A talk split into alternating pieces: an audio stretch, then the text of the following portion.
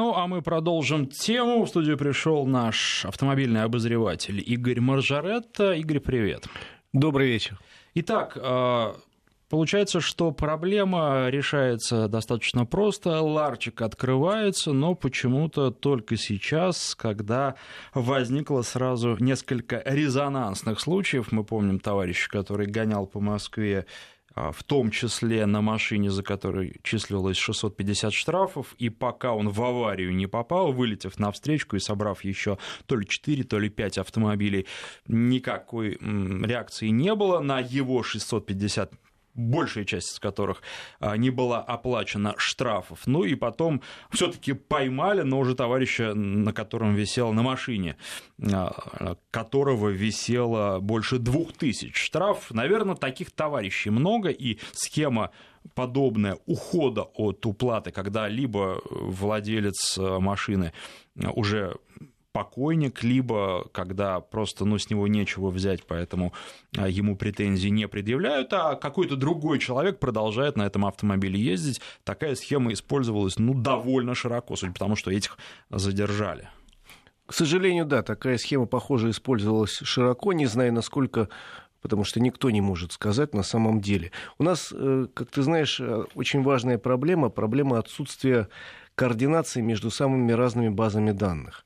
Вот у нас, условно говоря, даже президент несколько раз обращал внимание, что база данных э, больных людей, которых нельзя допускать к управлению автомобилем, э, не сформирована в Минздраве, а теоретически она должна быть, и к ней должны иметь допуск некоторые сотрудники, специально назначенные, конечно, сотрудники полиции, чтобы можно было пробить этих людей и не допустить заранее, чтобы они не выдавали права, не продлевали права. Такой базы пока нет, хотя, еще раз говорю, даже есть несколько поручений президента. Тут вот эти вопиющие случаи говорят о чем? Вот у человека там тысяча штрафов неоплаченных. Сидит некий судебный пристав. И э, после каждого штрафа, а там, насколько я помню, надо накопить их на 5-10 э, тысяч, и тогда он выписывает некое судебное предписание и отправляет. Вот приходит, там 10 тысяч накопилось, выписывает, и не проверяет, что там происходит следующие 10 тысяч выписывает и тоже не проверяет. Уже накопилось миллионы, вот он же должен теоретически хотя бы заинтересоваться, почему он выписывает, а на его документы никто никакой реакции нет. Почему? Чтобы выяснить, допустим, что он выписывает на человека, который 6 лет назад умер, причем на территории соседнего государства. А оказывается, нет, вот он и дальше бы выписывал. И на тысячи, две тысячи, и три штрафа, потому что вот выписать легко. Сел, ну там составил документ, поставил печать и отправил, и сиди спокойно жди. А по большому счету он должен был хотя бы там поднять трубку и позвонить и спросить, а вот этот человек действительно реально проживает по такому-то адресу? Там, условно говоря, участковому, я не знаю кому, а ему должны были сказать, да, да вы, вы что, не знаете, мы его похоронили в позапрошлом году.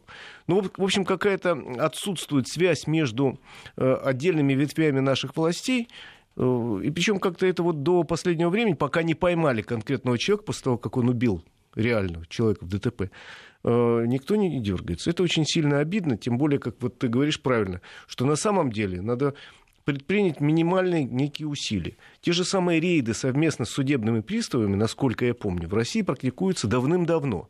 Но почему-то они практикуются исключительно под видеокамеру. Я вот помню, в Подмосковье мы там мы ездили, даже участвовали. Там останавливали людей, говорили, там, у вас на машине числится, там, или у вас э, числится неоплаченный кредит. Или вы сейчас его оплатите, или мы у вас заберем там мобильный телефон.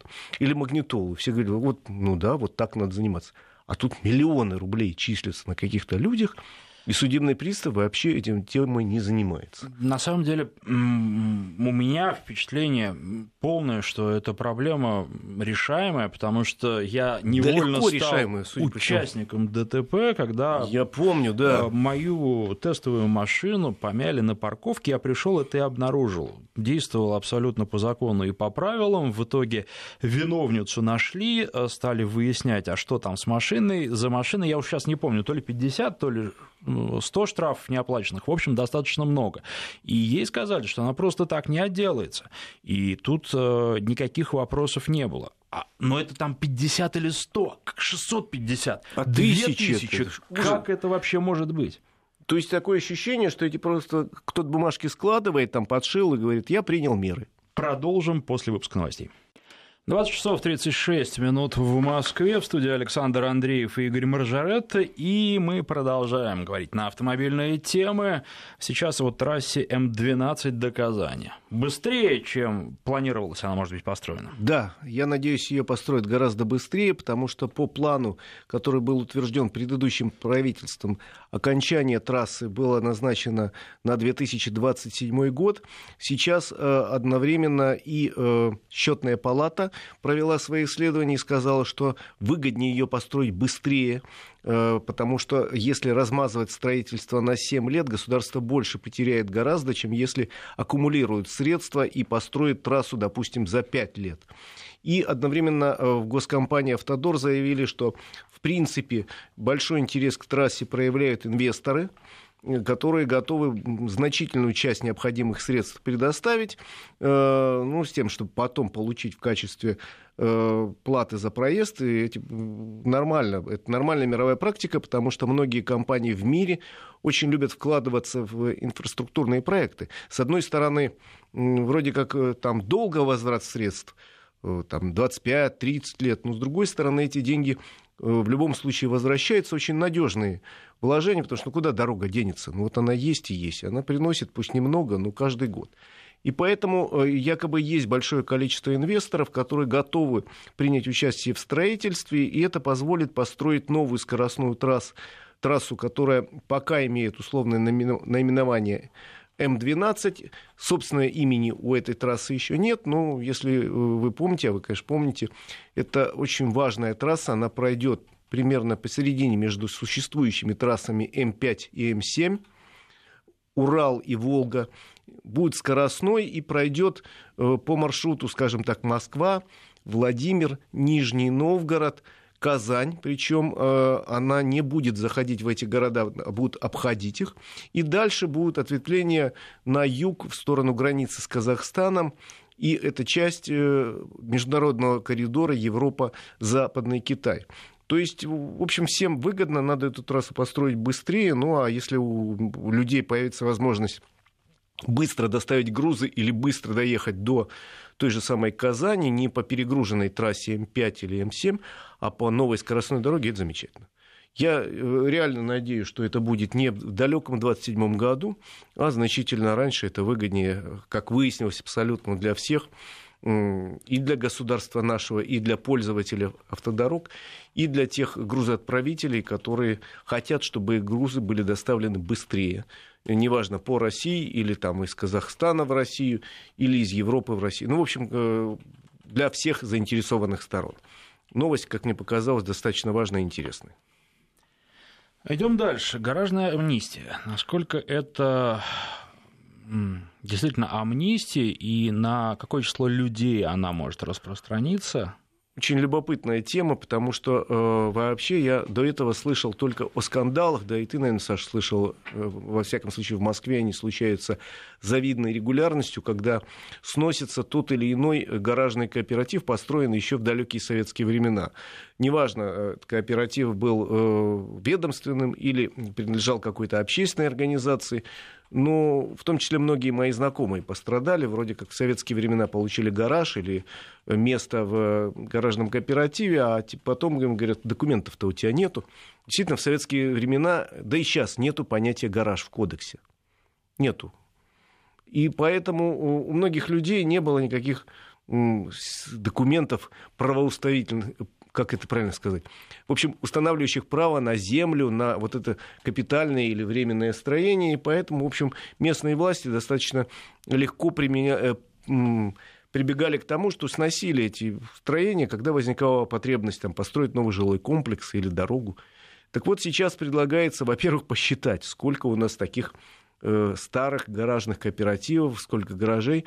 Э, называются разные цифры, я посмотрел, от 3 до 5 миллионов людей, которые имеют вот такие строения. Причем во многом они э, стали как бы так явлением в нашей жизни. Я периодически приезжаю к одному своему товарищу в Тольятти, и вот он э, автомобиль хранит в таком гаражном кооперативе, он многоэтажный, там у него есть свой бокс, а вообще там есть уже вокруг этого кооператива выросла целая инфраструктура. Там есть какие-то сервисы, есть какие-то мойки, есть какие-то кафе, небольшие магазинчики. То есть это такой город в городе. Хотя на самом деле, если копнуть, наверное, вот документа в нынешнем понимании э, у большинства людей нет. Так вот, законопроект, который разрабатывается сейчас только, э, даст возможность многим людям э, перевести их собственность в совершенно законное русло. Причем для этого, э, как говорят, в будущем законе будут прописаны самые разные условия.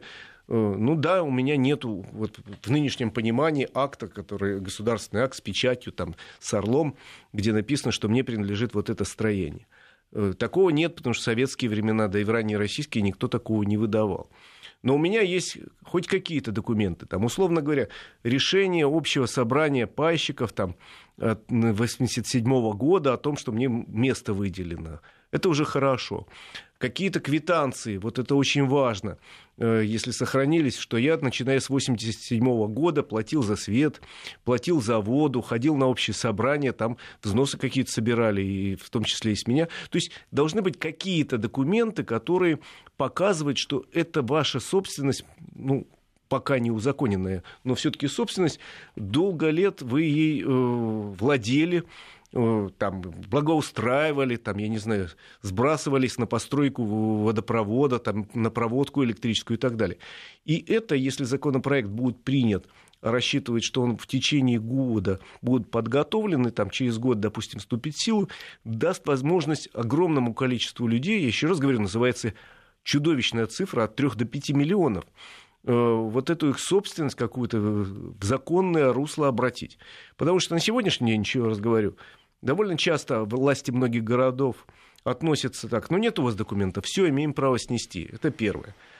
А, нужна нам трасса новая? Да, нужна. Вот мы вас снесем. Люди говорят, а мы же вложили денег. Не получают никакой компенсации, не получают никакой альтернативной возможности там, построить гараж в другом месте и так далее. То есть тема очень важная, много лет ее замалчивали вообще, хотя вот эти гаражные войны, вспомни, Саш, по Москве то в одном, то в другом районе э, звучали очень громко. Я помню, так достаточно серьезные были, чуть ли не там, я не знаю, ходили друг на друга стенка на стенку в Чертаново, когда там сносили крупный комплекс, потом в районе ВДНХ. Но сейчас-то, что касается Москвы, то все успокоилось. Все, наверное, снесли, все, что можно снесли. Ну нет, гаражей достаточно много остается. Да, но теперь это, возможно, э, во всяком случае, конечно, это не чисто московская проблема. Это проблема общероссийская.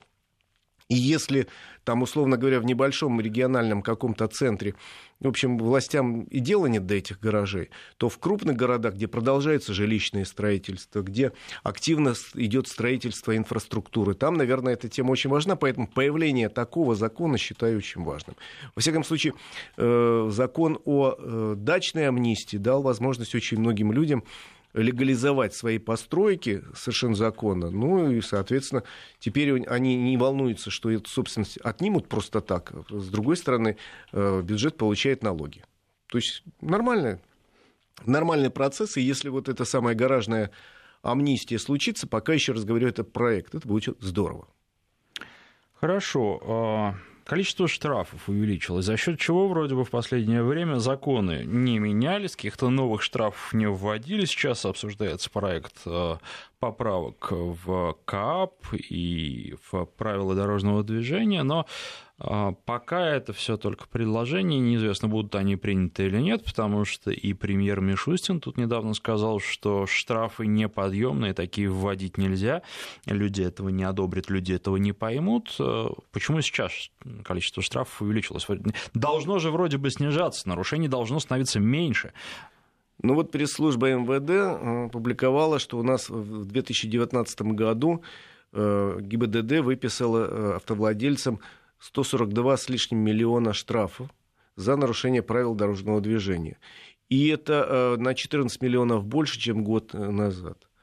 Почему это произошло? Ну, надо понимать, что у нас в стране довольно быстро растет число камер фото-видеофиксации. Причем э, ни один из регионов пока от этих камер не отказался. Более того, все регионы озвучивает свои планы по увеличению числа камер, и там Москва увеличит за год на тысячу, на 500 там увеличит Московская область, и это касается любого региона, практически у нас осталось в стране, если мне память не изменяет, в пределах 10 регионов, где еще нет камер видеофиксации. В основном это регионы Крайнего Севера, где вообще парк маленький, и смысла в этом особенного нет.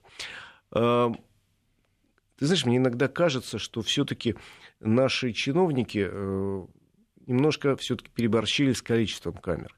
С одной стороны, э, камеры видеофиксации в той же самой Москве э, привели к тому, что снизилось количество и ДТП, и число погибших, и не только в Москве, а по стране. То есть не одни они, но, в принципе, они свою лепту положительную внесли. У нас в начале 2000-х годов в стране погибало до 35 тысяч человек в год в дорожных происшествиях. Э, по итогам прошлого года чуть больше 15 тысяч. То есть больше, чем два раза снизилось, и камеры в этом свою лепту, еще раз говорю, внесли. Но дальше наращивать их число, как мне кажется, уже э, ну, надо уже посмотреть и провести анализ. А нужно ли?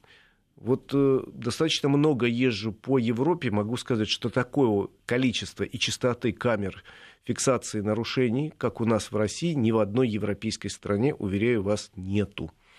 Э, у нас это количество уже в, во многих областях европейской части России, по-моему, зашкаливает. Иногда едешь на автомобиле, особенно если включен у тебя э, включена программа на мобильном телефоне, которая показывает наличие камер, вот непрерывно. Камера на полосу, камера на скорость, камера на полосу. И вот так едешь, вот сплошное э, предупреждение.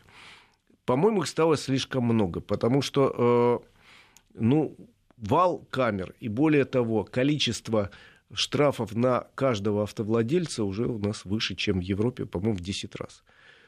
Тут, наверное, дело не только в камерах. В Европе редко встретишь, чтобы знаки чередовались так часто. Например, э, ограничение скорости 80, 60, 80, 60 или 40, 60, 40, 60. И, естественно, это чередование знаков сопровождается камерами. И здесь возникает еще одна проблема сейчас, особенно когда нам предлагают увеличить штрафы, и опять мы пока еще не знаем, увеличат или нет, и что в итоге будет решено.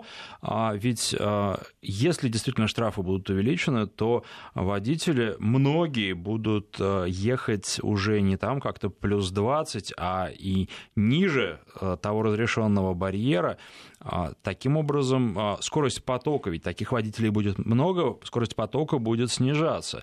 А, будут водители, которые опаздывают, и которые будут видеть, что поток едет даже медленнее разрешенной скорости, потому что люди боятся. И это, я опасаюсь, будет увеличивать число неадекватных водителей на наших дорогах, которые перейдут в эту категорию из разряда вполне адекватных. То есть не ухудшим ли мы этим ситуацию? Я тоже этого боюсь, тем более про через полосу месяцу знаков, и про камеры, которые превратились из средства предупреждения э, дорожно-транспортных происшествий, какими они должны быть, превратились в средства сбора денег в бюджеты. Об этом говорили все уже, наверное, и президент об этом несколько раз говорил и требовал, чтобы камеры все-таки устанавливались в тех местах, где э, есть опасность нарушения и аварии, а не в тех местах, где можно собрать штрафы. В результате, к сожалению, вот если подвести краткие итоги прошедшего года и первого месяца этого года, увы, во многих регионах ничего не изменилось, просто камер стало больше. И э, знаки, которые вдруг неожиданно и совершенно неоправданно э, сокращают разрешенную скорость по-прежнему на многих трассах и в городах висят. Без всякого объяснения, почему этот знак здесь, зачем он и реально ли он эм, установлен, чтобы предотвратить нарушение и аварию, или просто за ним сразу стоит камера и э, человек там в униформе, который радостно потирает руки, что вот камера щелкает. Но я утрирую с этим человеком, он на самом деле даже не видит э, результаты работы камеры, они уходят по некому проводу или по Wi-Fi э, куда-то на базовую станцию, но все равно, еще раз говорю, тема остается открытой, несмотря на то, что и президент, и руководители министерств, и других ведомств говорили много раз нельзя, нельзя, нельзя. Ничего практически во многих регионах не изменилось. И просто механическим увеличением числа камер, к сожалению, уже не добьешься снижения аварийности. Ты прав, э, в каком-то количестве они зашкаливают, и э, человек или перестает на них обращать внимание просто, или начинает тормозить, тормозится весь поток, а это тоже приводит к аварийности. Ну и есть какая-то разумная скорость передвижения. Наверное, правильно, когда говорят, что не должно быть вот этих плюс 20 на наших дорогах, но для того, чтобы снижать этот нештрафуемый барьер, сначала нужно навести порядок, причем порядок по всей стране, а задача это колоссальной сложности со знаками. Знаки должны стоять разумно, и, а, наверное, водители, вот этот тот самый поток должен чувствовать эту разумность, что очень трудно трудно сделать в масштабах нашей огромной страны. А до тех пор снижать э, нештрафуемый порог нельзя, потому что это приведет просто не к увеличению безопасности, а к ее снижению. А, даже если мы заставим всех ездить со скоростью 20 км в час, у нас, в конце концов, экономика остановится. Согласен с тобой. Эти процессы должны идти параллельно, как минимум. А может быть, сначала все-таки ревизия, а потом уже разговоры о том, чтобы снизить этот нештрафуемый порог, хотя мне кажется, что мы находимся в неком уникальном положении в мире, но ни в одной стране мира я не знаю такой, что плюс 20 будет нештрафуемый порог. А, насколько я знаю, в Соединенных Штатах, причем там ведь в разных штатах могут существовать законы, которые противоречат друг другу, и пересекая границу штата, ты должен это знать, иначе у тебя могут возникнуть э, существенные проблемы. Там это говорят, у нас так исторически сложилось. Я думаю, что здесь мы вполне вправе сказать, у нас уникальный уникальная страна, она самая большая в мире, и у нас так исторически сложилось. Это нужно исправлять, но нужно исправлять разумно, и, наверное, исправляя это, нужно еще понять, а кто вообще у нас за это отвечает. Найти одного ответственного, назначить его, если его нет, если у нас, как ты уже упоминал, очень много организаций, которые вроде как отвечают за все, и при этом получается, что не отвечают ни за что. И определить, а кто все-таки у нас за вот эту расстановку знаков отвечает и кому давать по голове, если знаки расставлены неверно. Это правда, потому что я ни разу не помню такого случая, чтобы э, человека, который дал команду поставить на основании каких-то его личных желаний знак, чтобы его за это наказали. Помнишь, не так давно была скандальная история, когда на МКАДе на одном из участков ограничили скорость, там везде 100 разрешено, на Московской кольцевой, а на одном участке поставили 70, по-моему. И когда начали разбираться, кто дал команду, сказали, ну, один из чиновников, который посчитал, что на этом участке, поскольку за последнее время было три ДТП, э, он решил, что э, надо снизить скорость на этом участке. Э, при том, что никто не стал в тот момент разбираться, что это три ДТП было совершенно разного типа, каждое произошло по отдельно взятой причине, но они э, не повторяющиеся причины. И более того, несмотря на то, что довольно быстро знак убрали после скандалов в прессе, я не услышал фамилию этого чиновника и не услышал фразу, что он уволен за это, за как, э, волюнтаризм, прошу в моем доме неприлично не выражаться, за непрофессионализм или даже не наказан. Наш автомобильный обозреватель Игорь Маржарет.